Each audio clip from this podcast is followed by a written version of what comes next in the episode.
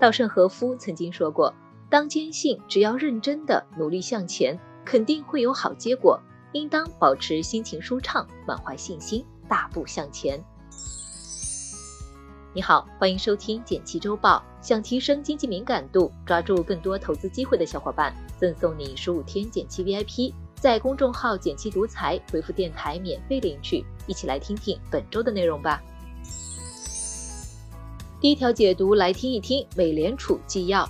最近，美联储发布了三月份的会议纪要。文件显示，美国可能会加快加息节奏，加速缩减资产负债表规模。在消息发布后，十年期美债利率飙升到近年来的新高，百分之两点六附近。这意味着什么呢？先来说说加息和缩表的效果。本质上，这两大操作都是对资本市场的利空。加息是直接提高利率，增加了企业借钱、居民买房子的成本；缩表是美联储在卖资产卖出时需要金融机构的资金来接盘，变相从市场中抽走流动性。三月份的时候，美国加息了百分之零点二五，当时市场还一片欢腾，因为比预期加息加的少。但会议纪要显示，其实他们是想加更多的，只是由于俄乌冲突的影响，已经让股市跌得挺难看了，就不想再火上浇油。但眼下美国的通胀实在是太高了，达到百分之八，相当于去年一百块的商品，今年得花一百零八块，这个增长速度创下四十年新高，让背了控制通胀 KPI 的美联储坐不住，出手要将市场里的钱收回来。纪要显示，本来美联储想一次或多次加息百分之零点五，并且最早从五月就开始缩表，缩表的规模最多达到九百五十亿美元。这大大出乎市场预料，所以被看作是全球无风险利率的美债收益率也升到了百分之二点六。这对我们有什么影响呢？上一轮缩表发生在二零一七年十月，从美股的走势来看，基本上没什么影响。但对于新兴国家，比如中国、俄罗斯、阿根廷等国来说，就有些不太乐观了。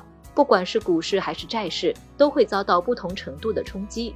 就拿 A 股来说，二零一八年就是个贯穿全年的大熊市。不过现在和当时也有变化，像去年不少指数跌了百分之二十、百分之三十，已经释放掉部分风险。总的来说，由于我们的货币政策相对独立，美联储收紧流动性的影响可能有限。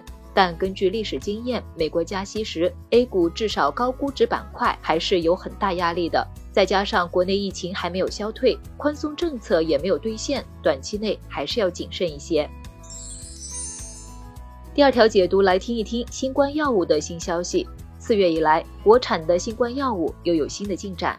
一方面是国产疫苗，石药康希诺的 mRNA 新冠疫苗在四月四日接连获批了临床试验。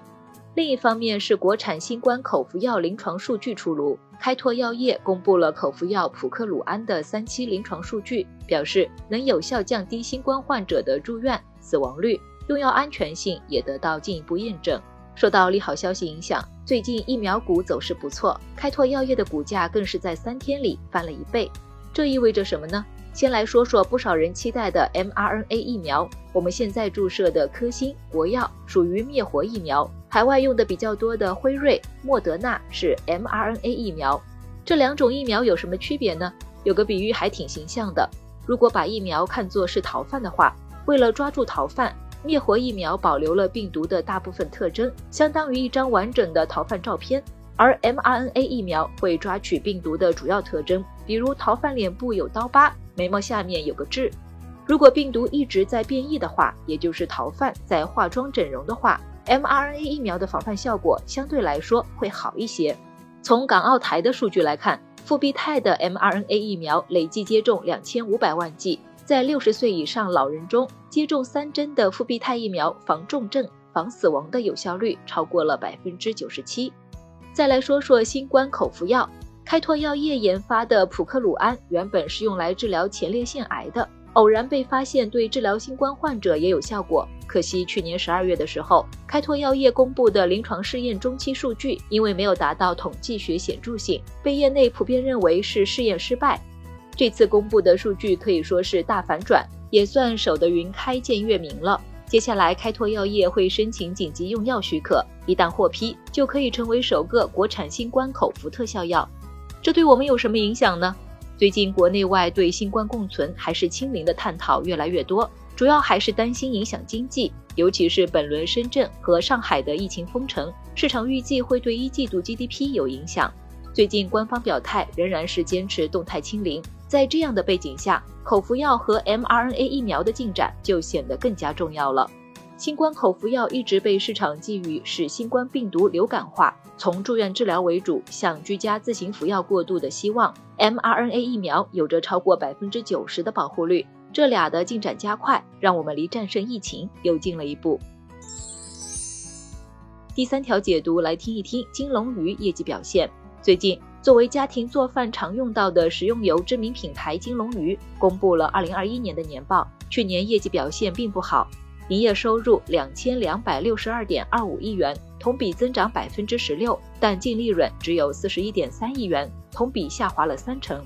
这意味着什么呢？从市场规模来看，2020年上市之初，凭借其品牌占据了不少市场规模，还被称为“油中茅台”。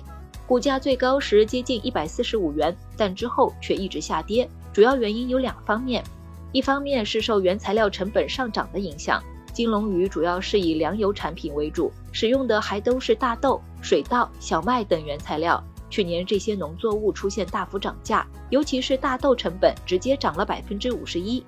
在成本涨价压力下，为了减少业绩亏损，金龙鱼选择上调产品价格，但从涨价效果来看。并没有很好的减轻亏损。另一方面，食品行业的竞争向来非常激烈，尤其在赚钱的高端调味品领域，由海天酱油、鲁花集团、太太乐等的挤压下，金龙鱼这些业务的拓展并不理想。涨价后，加上去年整体经济较为疲软，居民消费能力受限，所以对公司的业绩和市场占有率都造成了一定压力。这有什么影响呢？即便如此，金龙鱼也在不断研发新业务。去年九月，公司重点发力中央厨房业务，在杭州、重庆、廊坊、西安等地的中央厨房项目也在加速建设中。所以，随着新业务的投入使用，预计会加强公司整体竞争力和盈利能力。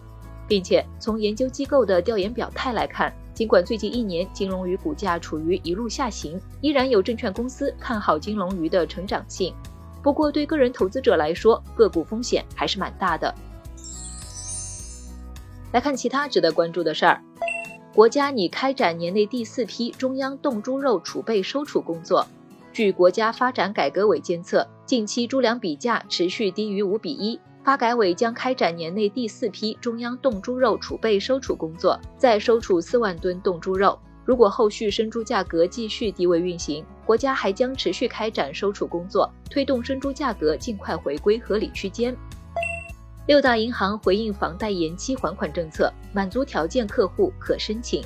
最近，工行、农行、中行、建行、交行、邮储六家银行表示，受疫情影响，满足条件的客户可申请房贷延期还款。包括因感染新冠肺炎住院治疗或隔离人员、疫情防控需要隔离观察人员、参加疫情防控工作人员、受疫情影响暂时失去收入来源的客户。具体操作还需要和贷款经办行联系确认。装修建筑类职位薪酬涨幅超百分之十。根据央视报道，随着天气转暖，不少消费者前来选购建材，咨询装修方案。很多人明显感到今年装修人工费涨幅不小。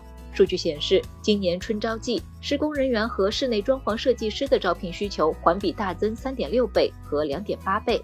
装修建筑类职位平均薪酬达到了每月七千零三元，同比增长百分之十二。最后简单总结一下，我们一起了解了美联储的纪要内容，然后为你解读了国产新冠药物，最后和你聊了聊金龙鱼的业绩。感谢收听《简七周报》，喜欢本期内容的话，欢迎分享给朋友免费收听。最后推荐一篇精选的晚上聊财经，收入顶茅台加伊利总和，金龙鱼如何成为千亿粮油巨无霸？欢迎点击文字区链接收看。周末愉快，周一见哦。